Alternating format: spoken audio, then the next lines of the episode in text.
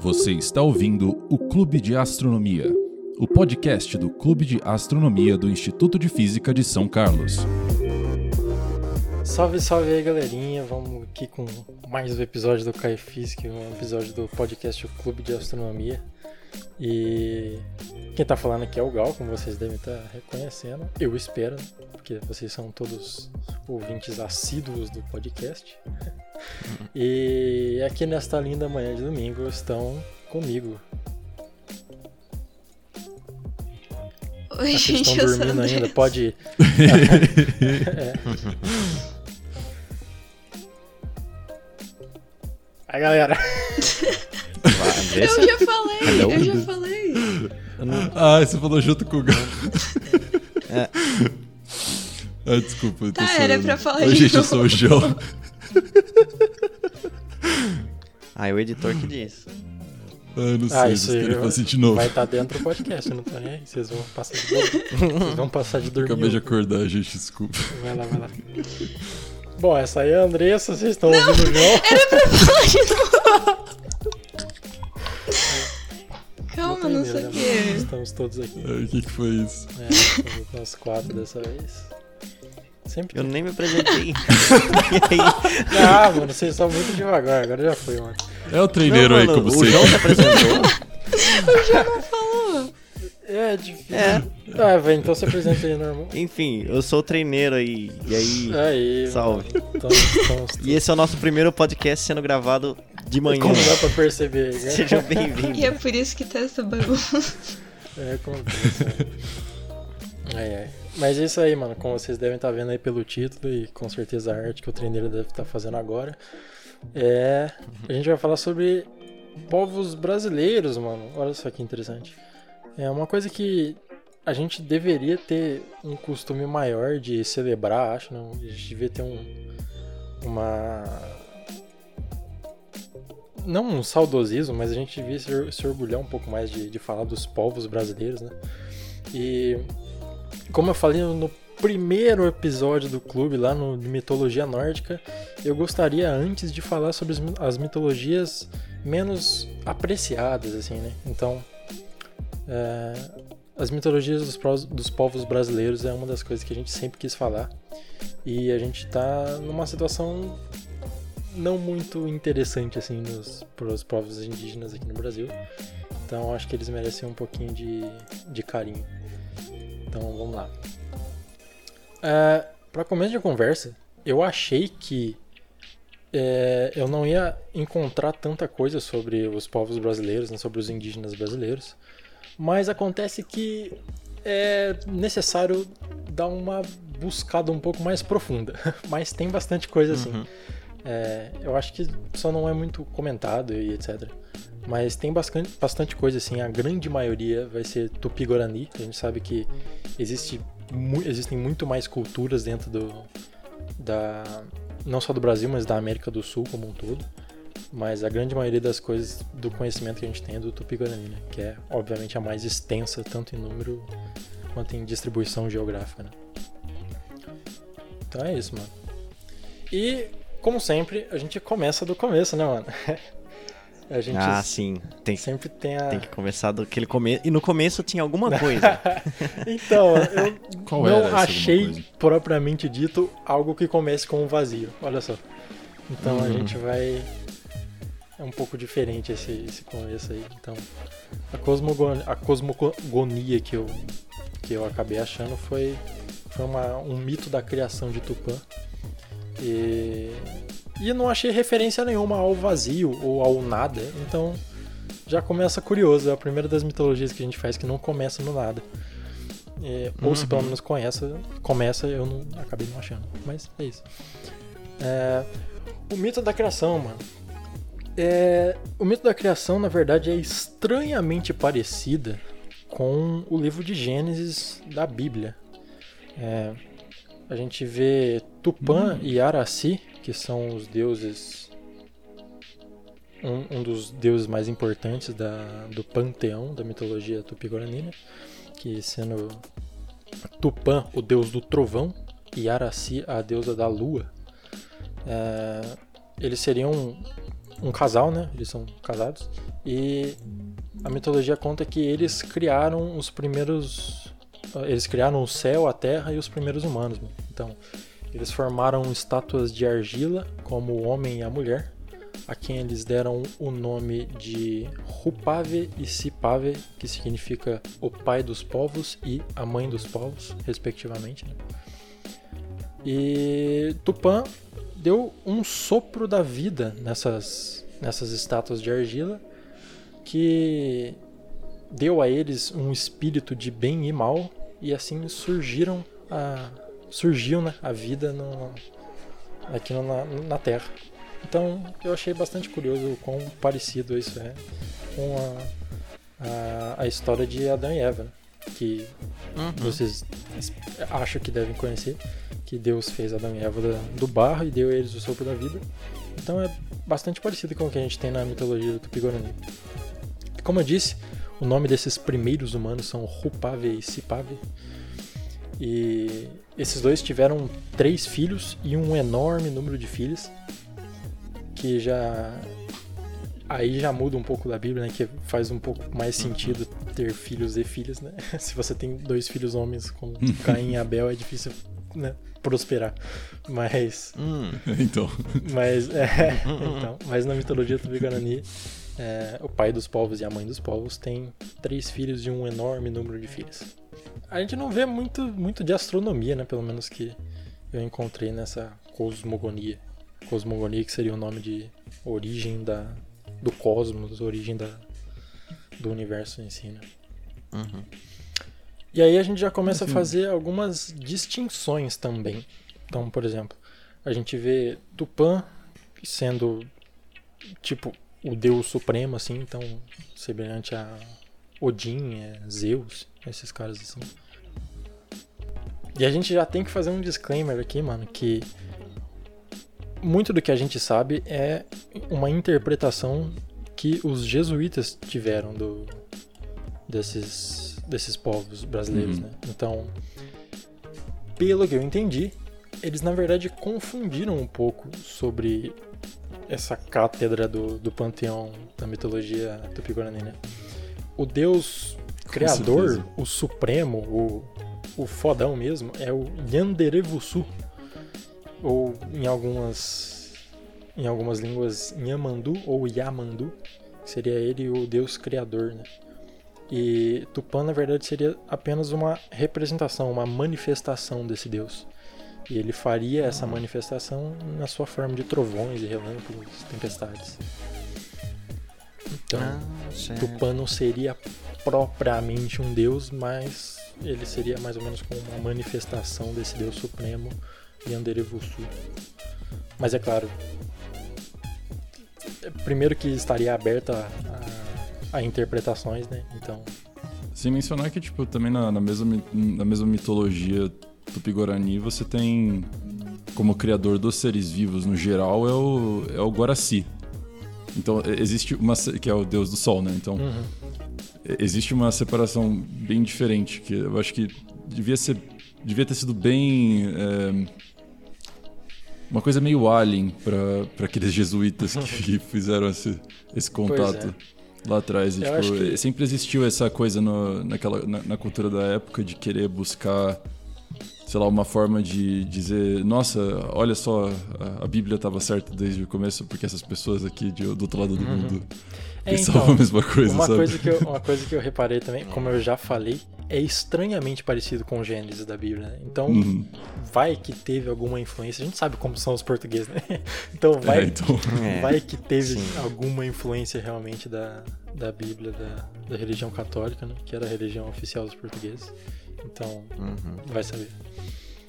Apesar de que a É ideia possível, em si de ter, de ter, digamos assim, né, de, de ver, sei lá, existir alguma coisa superior e pensar que ela criou a humanidade e ela criou uma- a- quando você pensa, poxa, como é que um ser vai criar a humanidade? Parece meio natural você pensar, ele criou um casal que podia se reproduzir e foi isso. Uhum. É. É uma ideia meio imediata. Então, e- essa- esse detalhe, pelo menos, faz bastante sentido aparecer em várias culturas diferentes, pelo menos na minha cabeça. Sim, Mas, sim. aí, não- mas É. é que não para aí também as semelhanças, né? Tem uns outros, uns outros detalhes aí que são interessantes. Uhum. Mas é, isso aí é realmente é meio estranhamente parecido com, a- com esse conto da criação cristã então. É, Pois é. como diz às vezes, como é que é a, a história contada pelos vencedores, alguma É. coisa assim. Então, Não, não só Assim, pelos vencedores, mas a história é contada por aqueles que sabiam escrever também, né? Então, exatamente.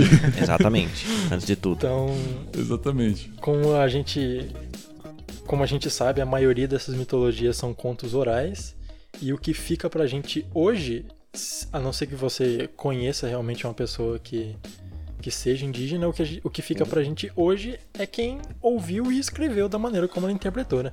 Então, não só necessariamente pelos vencedores, mas fica pra gente o que nos foi deixado em forma de escrita, né?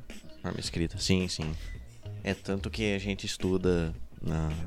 Eu lembro que no começo de estudar história no, no ensino médio a gente fala, né? A gente vai estudar os povos que têm escrita. É, É claro que tem muitos outros, sim. pois é. Uhum. É engraçado que eles falam isso, tipo, no primeiro dia e aí fica na sua cabeça, tipo, ah, meu Deus, mas na verdade não é tecnicamente o que é história, né? Porque tem muitos povos que não Uhum. têm escrita e Sim. que eles participam da história também, então não faz muito sentido. Eles até eles acabam- chegam a dizer esse rolê de, né, a história, eles têm essa, esse rolê na, nessas aulas de falar que a história começa a partir do momento que a, que a escrita é inventada. né? E Hum, o- é. Antes da escrita é a pré-história que eles falam, né? Uhum. Então, é, tem muita coisa que a gente já não tem mais acesso.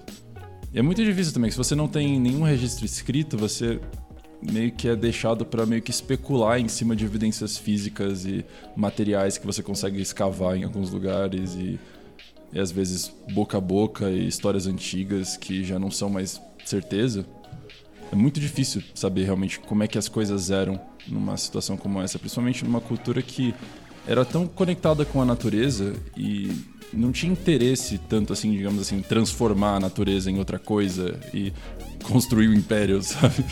É, com algumas poucas exceções aqui na, na América do, do Sul e do, e na América Central e algumas poucas também na América do Norte, mas não era muita, não era muita gente fazendo esse rolê de construir grandes pirâmides, sabe? Era só um, um- um grupo menor.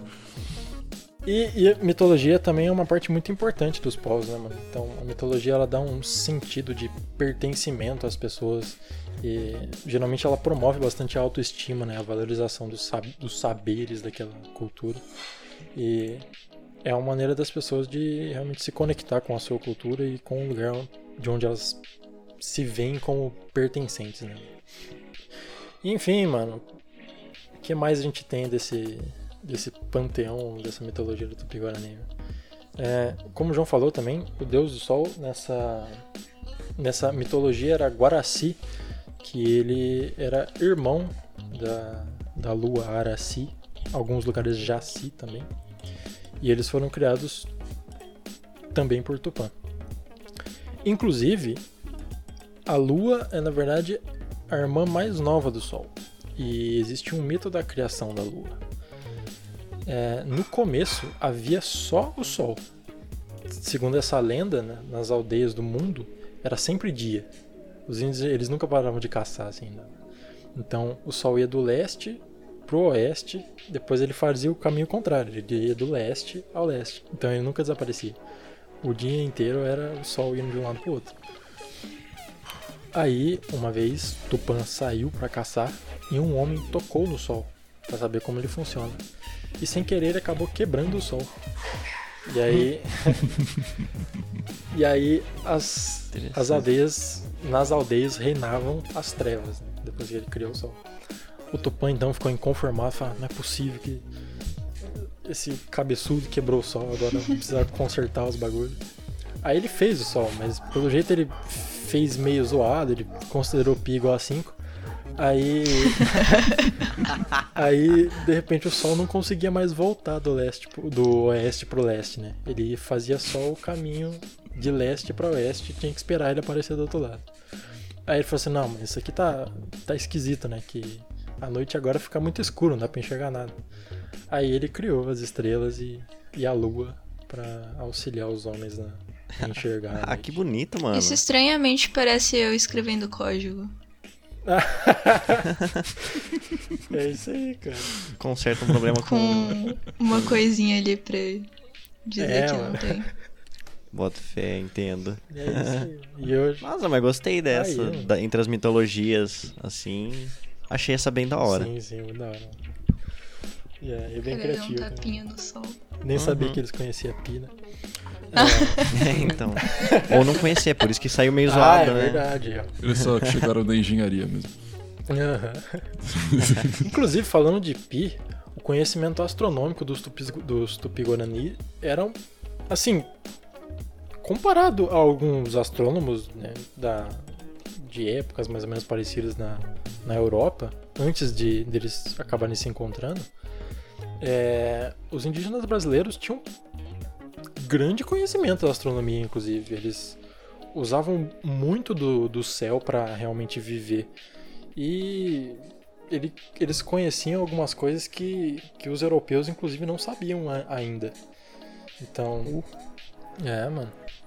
É, uma das coisas que é, é muito importante no hemisfério do sul é a existência do Cruzeiro do Sul. Uma constelação que, na verdade, como o nome sugere, ela não existe no hemisfério norte. Então, os europeus provavelmente nem tinham conhecimento até eles chegar no, no hemisfério sul. Provavelmente não, eles não tinham conhecimento, porque não tinha como ver, né? E, é, É. e uma coisa interessante do Cruzeiro do Sul, para quem não sabe, é que ele sempre aponta para o sul. Então, conforme a Terra vai girando, ele vai mudando de lugar, entre aspas, assim. Uhum. Ele vai ficando tortinho. Então, ele tá sempre apontando para o sul. E Ele os funciona indi- como uma bússola. Sim, sim. Uhum. E Uhum. os indígenas utilizavam o Cruzeiro do Sul não só como uma bússola para saber onde era o sul, né? Eles também o usavam para para saber o ciclo da noite. Porque uma volta em torno do sul, entre aspas, demoraria 24 horas. Então, dependendo da posição do Cruzeiro do Sul em relação com o céu, dava para saber mais ou menos quanto tempo passou de noite. Então, em épocas de, por exemplo, lu- lua nova, que seria mais ou menos difícil se se guiar pela lua, eles poderiam usar o Cruzeiro do Sul para saber que horas são à noite. Justo. Né? É E com verdade. certeza não se perder também, que era uma parte, uma parte importante. Uhum. Uhum. Outra coisa, outro conhecimento interessante também deles é eles catalogavam bastante constelações diferentes. Então, Uhum. a gente sabe que algumas tribos tinham até 100 constelações diferentes para para catalo, catalo, categorizar categorizar o céu. Categorizar. Sim, sim. E, e alguns pajés, inclusive, quando, quando perguntados né, quantos, quantas constelações existiam no, no céu, eles respondiam assim que a Terra, na verdade, é um mero reflexo do que acontece no céu. Então, para cada ser vivo, para cada espécie terrestre que existe na Terra, existe seu correspondente celeste no, em forma de constelação no céu. Então, os pajés acham que cada diferente animal que existe na Terra tem o seu correspondente celeste em forma de constelação. É. Inclusive temos também Achei, a achei, constelação da Ema. achei uma fala da Ema? É, mano, tem a constelação Uhum. da Essa eu Ema. não conhecia. Sim, tem Ema. Muito legal. Ema, Ema, Ema. Eu só É o falar que, tipo, a que a que você- mencionou do, dos pajés, de que, enfim, é, essa ideia do, das, da Terra ser um reflexo das estrelas, Uhum. é bem. É bonito a ideia por si só, mas se você olhar, assim, ligeiramente, figurativamente a ideia. Assim, faz sentido como resposta quando você pergunta quantas estrelas tem no céu. Hum. É, é o mesmo, tá- é, de certa forma é muito parecido com aquela coisa que a gente fala. Pensa quantos grãos de areia tem numa praia. Tem muito mais estrela no céu. É, É. tipo isso. E, assim, tem sentido essa, essa ideia, sabe? Eu acho. Eu acho legal que, que assim, esse pessoal já tava. É claro que eles não estavam aqui fazendo nada, sabe? Eles- esse pessoal passou, passou muito tempo tendo as mesmas dúvidas e questões existenciais que as pessoas tiveram em todo o resto do mundo. Eles só, em muitos casos, às vezes não tinham a escrita para registrar em, da, da, forma que a gente viu em outros lugares que ficasse por muito tempo. Então, com certeza, eles dever, dever, é, deviam ter tido todo tipo de ideia sobre isso. É, eu sempre penso sobre essas coisas, mas é muito difícil de saber. Pois é, mano. E é. como eu falei, a gente tem a constelação da Ema, né, na mitologia do Pigorani. E outra importância aí do Cruzeiro do Sul, mano. O Cruzeiro do Sul, ele era conhecido por segurar a cabeça da Ema. Porque caso o Cruzeiro do Sul soltasse a cabeça da Ema, era possível que a Ema bebesse toda a água da terra. E a gente ia morrer de sede.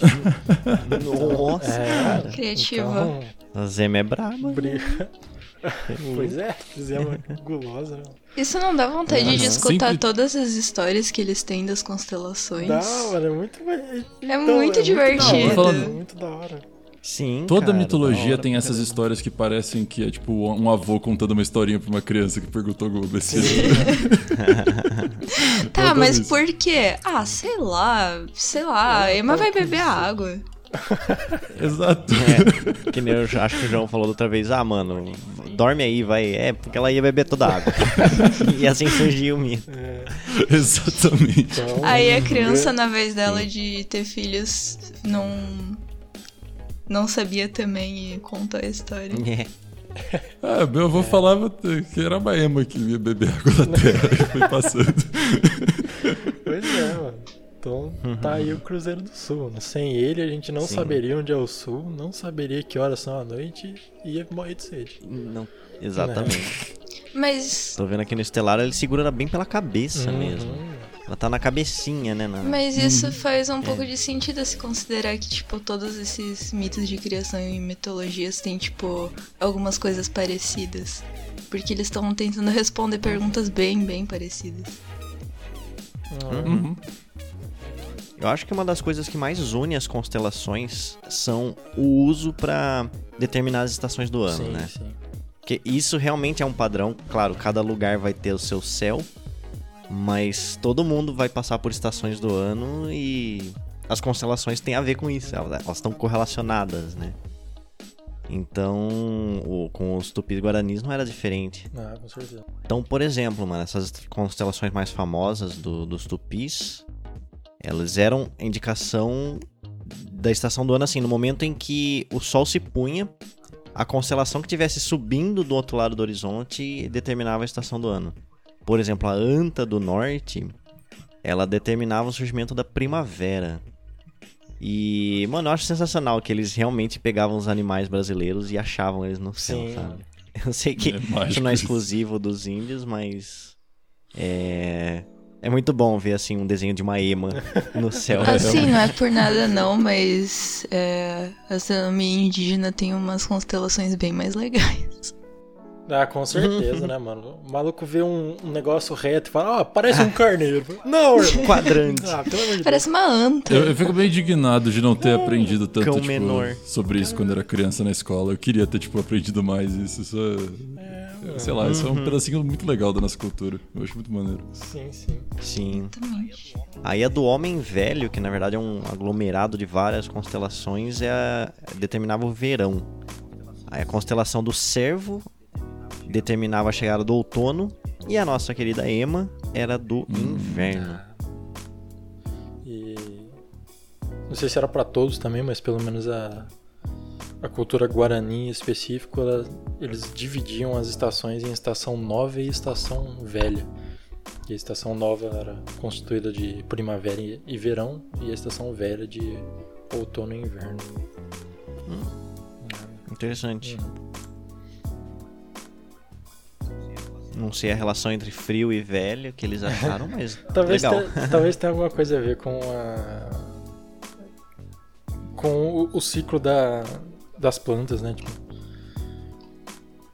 Às vezes foi uma coisa que. é, no outono e inverno as coisas ficam mais caídas, assim. Não sei.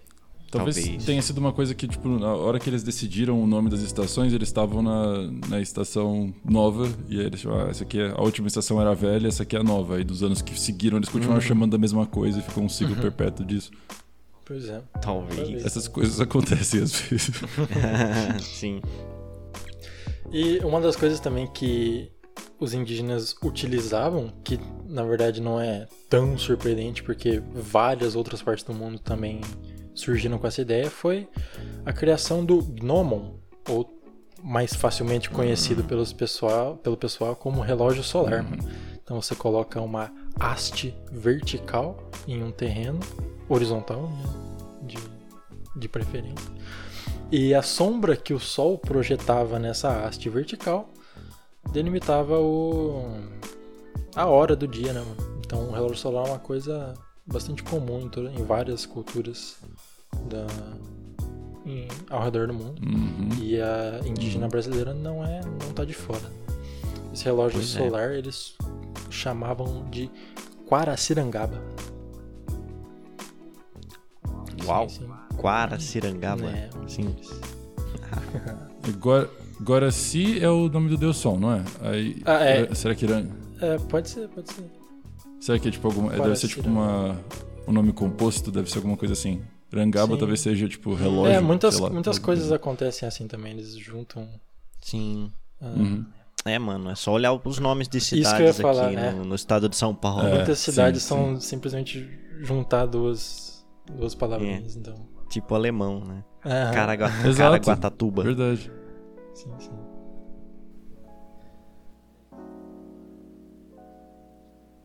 Oh, tem as Pleiades também, né? Tem, tem as Pleiades Ah, do sim. Sol. Do, do Sol não, da, da chuva, da chuva, da chuva.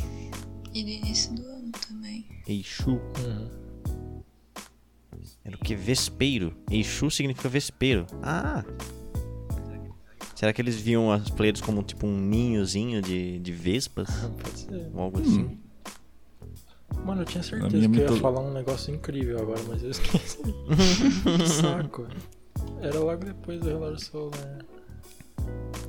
Isso aqui, na minha mitologia, só existe uma constelação constelação de abelhas. Sabe? Ah. Só tem um monte de abelhas assim, espalhadas. É verdade. Constelação do Vagalume. É só uma estrela. E uma coisa da hora também desse relógio solar é que na, na troca de estações eles sabiam exatamente quando é como quando era a troca de, de, de estações assim. Então, por exemplo, é, acho que do eu não lembro se era o solstício ou se era o eu acho que era o equinócio, o equinócio quando a gente passa do do verão para o outono ou do, do inverno para a primavera. É, eu acho que no equinócio mesmo. É quando o sol nasce exatamente no leste. Isso, é, no equinócio. Né? No equinócio. Quando os dias e as noites têm a Uhum. mesma, o mesmo comprimento. Exato. Yes. É, então, nos equinócios, então, quando fosse pro outono ou pra primavera, o sol nascia exatamente no leste. E eles geralmente tinham marcações no, no relógio solar indicando quando o sol estaria nascendo exatamente no leste. Então eles sabiam Hum, mais ou menos quando começava o equinócio sempre. E eles, ele é, é incrível porque eles eram muito empíricos assim, meio que sem querer. eles eram eles eram muito incríveis assim. eu- Cara, eu tenho muita curiosidade nesse processo, cara. Co- Como é que o cara acha? Porque, tipo, não foi do nada, não foi tipo, simplesmente. Ah, inventei o Paranauê. Foi, foi tipo, provavelmente, tipo, foi um processo de muitas iterações. Tipo, alguém inventou. Putz, eu, eu, eu consigo eh, ver, tipo, o tempo pela sombra do sol aqui com esse graveto. Aí o próximo cara pegou. Então, eu consigo, tipo, medir certinho. Que, vamos fazer umas subdivisões, aí eu sei quando é que vai ser a metade. Aí o outro cara chega. Putz, eu consigo ver que tem essa época que ele sempre vai nascer desse, desse jeitinho aqui no equino, é, que vai ser uh, logo nesse, nesse dia em particular que é importante pra gente. Então a gente consegue saber disso. Cara, essas coisas me deixam maravilhado. Como é que esse cara, é, sabe, como é que foi esse processo todo? E deve ser que É, as histórias que- eles criavam ajudavam, tipo, a passar essas informações, porque é mais fácil de lembrar de uma história do Ah, que sim. dos Ah, dados. sim, com certeza, né? Pois é. Sim. De fato, Que massa. com certeza. E é, e, e é incrível, assim, eles tinham completa. Eles tinham completo domínio, assim, do, do, do ambiente ao redor. É, é, é incrível. Como, como a gente já falou, tem também o, o conhecimento da, das Pleiades, né, mano? Que é, para quem não se lembra, quem explica melhor? Quais são as Pleiades, mano? As Pleiades são um aglomerado aberto, na verdade, de estrelas, né? E o bacana é que ela é um aglomerado assim com uma, um tamanho angular bem grandinho, então num, numa noite escura a gente consegue ver tranquilo a olho nu. Isso, mano. E a, as Pleiades elas são formadas por sete estrelas, né? Também conhecidas como sete irmãs em algumas etnias. E para hum. você localizar elas no céu, geralmente elas estão a noroeste da constelação de Touro. Então, uhum. se você não sabe onde é o Touro, aí uma pena, né? Procura onde é Touro, aí você acha as Pleiades. É. Aí procura o Stellarium. Isso, mano. Abre o Stellarium. Com o céu da sua casa. Inclusive o Stellarium é patrocinando, né? é. Enfim, qual, qual que é a das Pleiades, mano? É, uma vez por ano, as Pleiades não são visíveis no céu, porque elas ficam muito próximas da direção do Sol. Então, mais ou menos perto do dia 5 de junho, é o primeiro dia em que elas se tornam visíveis novamente, né, perto do, do horizonte. E eles marcavam o, o, início das Pleiades, o início do. O, o primeiro dia em que eles, elas eram visíveis de novo, como o início do ano. Hum. Sim, sim, sim. E aí passava-se o ano, né? E perto de 1 de maio do próximo ano, as Pleiades desapareciam de novo. E quando elas, apare elas desapareciam, cerca de um mês depois, elas surgiriam novamente. Então a gente tem um ano sideral aí, baseado no nascer, que a gente chama de nascer helíaco das Pleiades. E os tupinambás, eles conheciam muito bem esse aglomerado e eles chamavam elas de Seixo. Hum, Seixo. Uhum. Com X, né? X e Uno. Não, isso? Acho que sim. Outra coisa interessante também das Pleiades é que elas tinham uma relação com o início da estação da chuva. Então, quando elas nasciam novamente, não só o ano estaria começando, mas a estação das chuvas estaria chegando que é no mês de junho, assim, né? E para a parte norte do Brasil, né? Então, para os indígenas da parte norte do Brasil, o nascer das Pleiades anunciava a estação da chuva. E hum. quando elas iam embora, era na verdade a estação da seca. Então, novamente aí um padrão que eu acho que eu não seria capaz de reconhecer. Assim. Porque é, é um aglomerado. É, é muito específico, sabe? E, e, elas não têm uma relação uma com a outra. Tipo, a chuva não tem nada a ver com as presas. Mas é um padrão que acontece e eles pegaram e eles usavam para eles. E é muito interessante. Sim, exatamente. Eu consigo, eu consigo ver o sentido de, tipo, hoje em dia, pessoas como a gente, hoje em dia, por causa das necessidades que a gente tem, o jeito que a gente vive nossa vida agora, a gente não tem condição de perceber esse tipo de padrão mesmo. Até porque é, o céu da cidade não dá para ver as estrelas. Mas é. naquele tempo. naquele tempo, puta, a galera. Enfim, eles, eles faziam isso para viver. Né?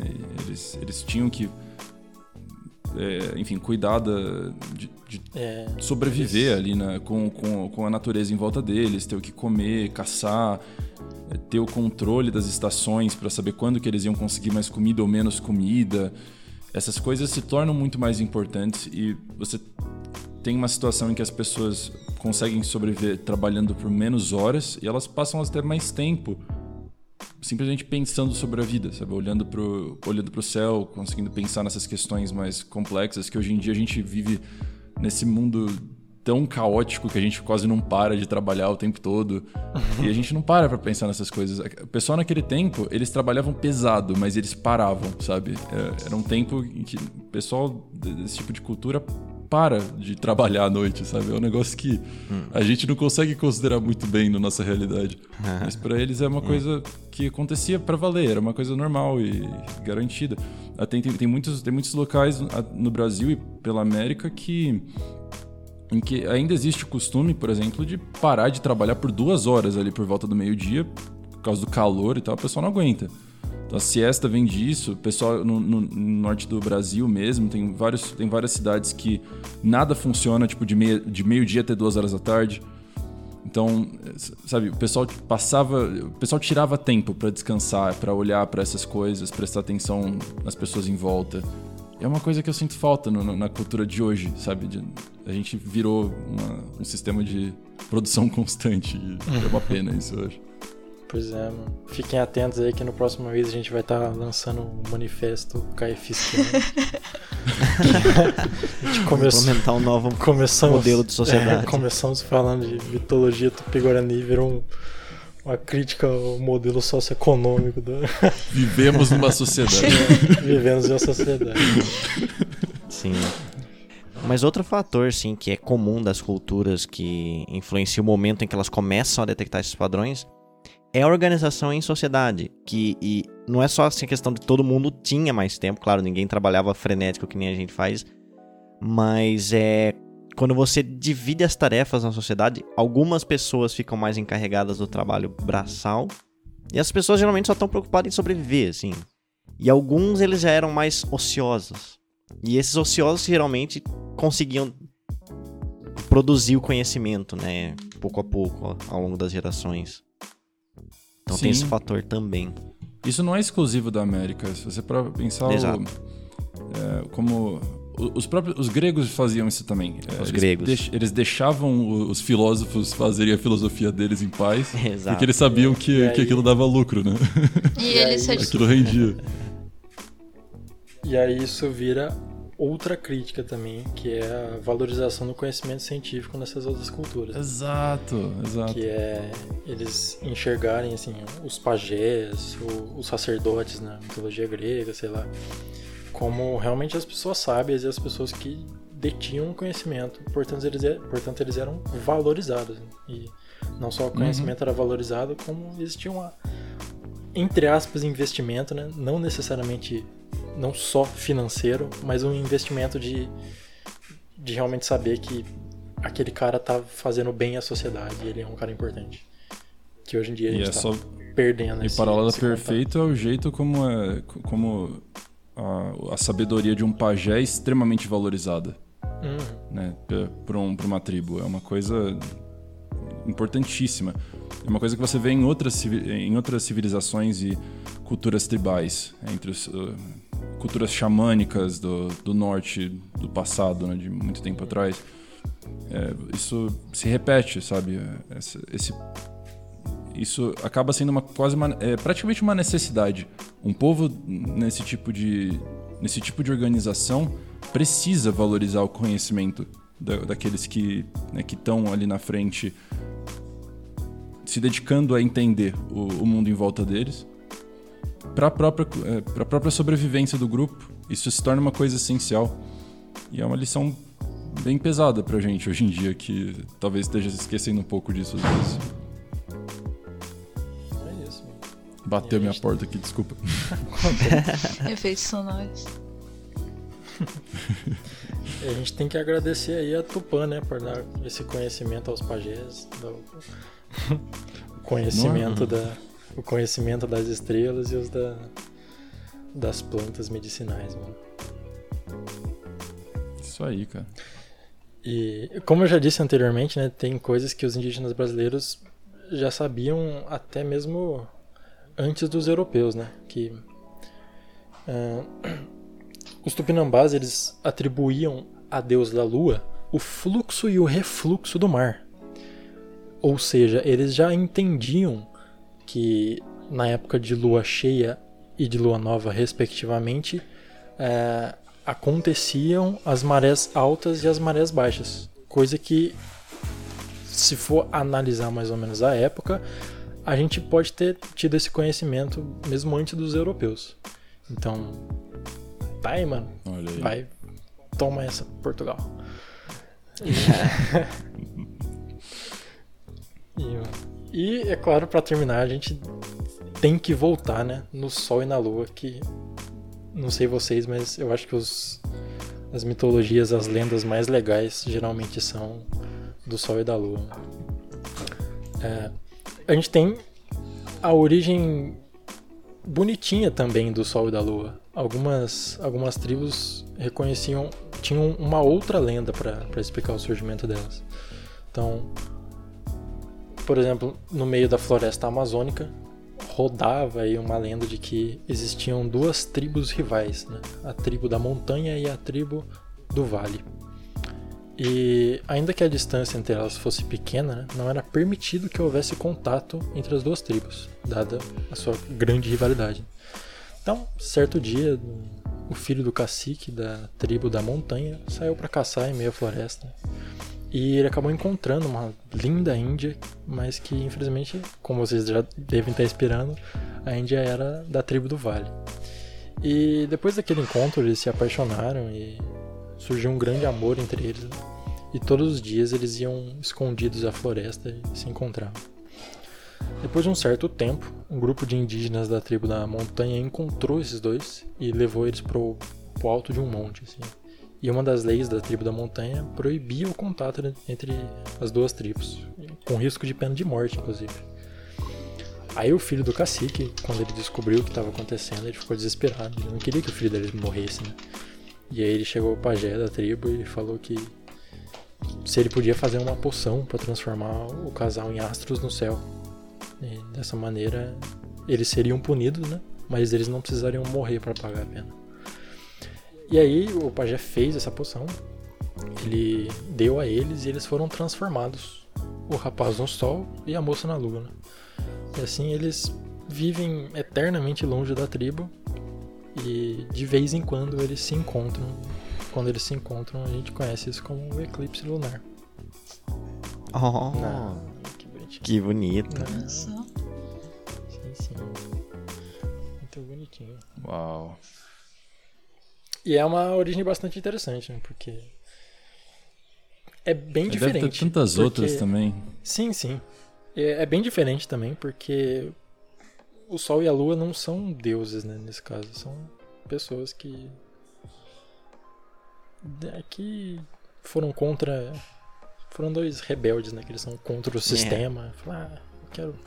Estou apaixonado. Romeu e Julieta. pois é. Nossa, Romeu e Julieta é muito mais romântico.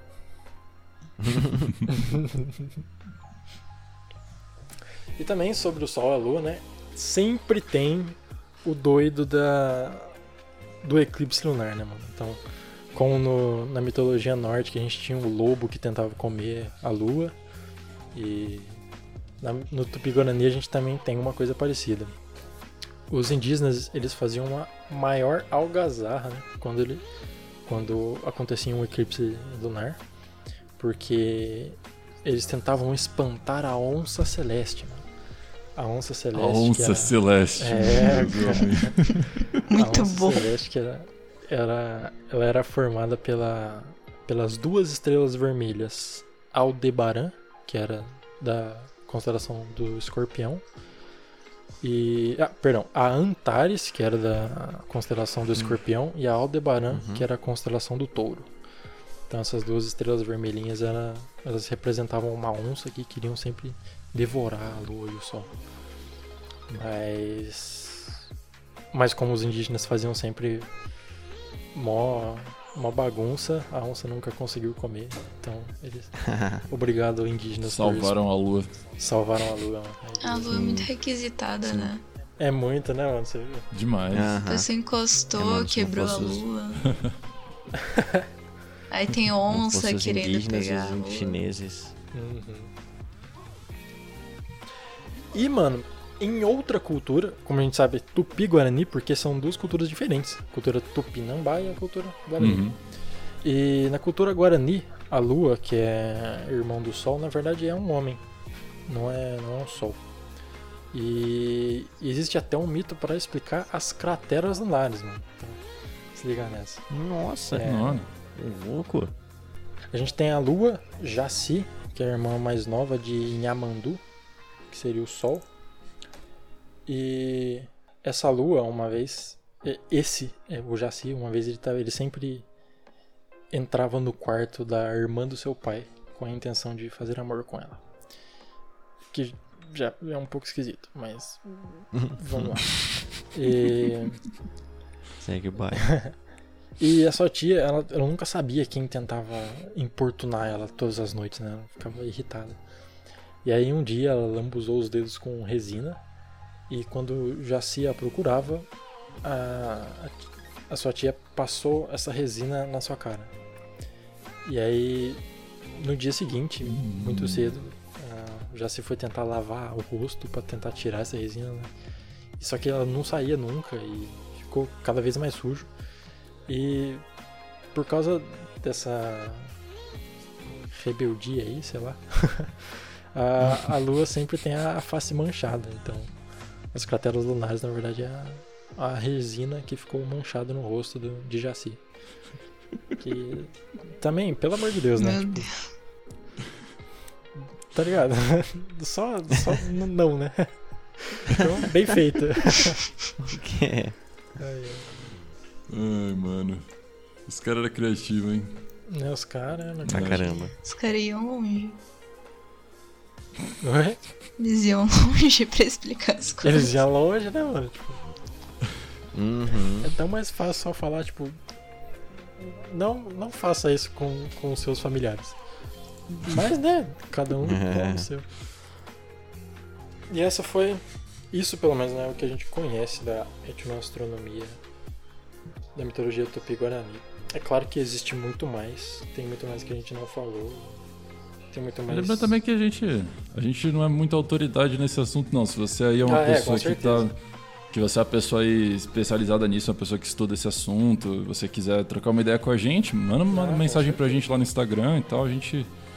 Quem sabe a gente consegue. A gente conversa mais, faz até um episódio aqui no futuro aí, mais, mais em detalhes sobre alguma cultura específica. Uhum. Seria muito legal fazer alguma coisa assim com um convidado, quem sabe, né? Lá mais pra frente. A gente pensa nisso aí.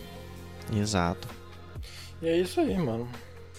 Mitologia tupi-guarani, mano. Uma cultura muito interessante, que eles tinham bastante conhecimento do céu.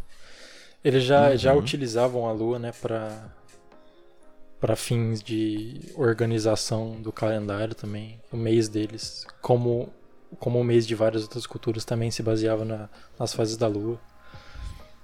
E eles tinham domínio também do ano, com, como eu já falei, por causa das Pleiades e então é isso, velho. São caras interessantíssimos que a gente deve. Uma cultura interessantíssima que a gente deve valorizar. E é uma coisa nossa, assim. Nossos antepassados. Então eu espero Sim, que vocês sim. tenham. Espero que vocês tenham gostado. É isso aí. É isso aí. Se você gostou, mano, procura a gente lá nas redes sociais. Que essa é fácil achar. Se você viu o nosso nome aí, Kaifisk, é só procurar no Instagram por Kaifisk, no Facebook por Kaifisk também, e no Twitter por Kaifisk1. É só colocar um arroba Kaifisk1 no final, numeral 1. Mas é isso, e não sei por onde você está escutando a gente aí, mas a gente tem o nosso podcast no Anchor, então é A-N-C-H-O-R barra Kaifisk, anchor.fm barra Kaifisk, lá vai ter todas as nossas plataformas em que a gente transmite o nosso podcast aqui, o podcast Clube de Astronomia. Ah, fala dele. E tem também, né, como, como o João falou, tem. Podem ter pessoas que sabem muito mais da gente, então se a gente falou alguma coisa errada, a gente tem um formulário aí que você pode preencher. Tá na descrição do nosso Spotify e creio que tem na descrição do nosso Anchor também. Você pode preencher o formulário e falar, ah, então, o Gal falou uns bagulho aí que é, eu acho que tá meio esquisito. Então, você dá um toque lá e a gente, e a gente vê, mano. Nice, é isso aí. Isso aí. É isso. Fiquem ligados. Falou então, Esse galera. foi o Clube de Astronomia e até a próxima. Até mais. Até a próxima, pessoal. Falou. Falou, gente. Até mais. E corta? Eu só tô vivo agora porque ontem eu não consegui acordar e eu dormi tipo até uma da tarde, então. Pois é, mano. E falando assim, já que a gente já tá nesse, nesse assunto, eu tenho uma pequena teoria assim de que ah, Peraí que eu esqueci o que eu ia falar. Enfim, deixa eu continuar então. Uma hora eu lembro. É, Show.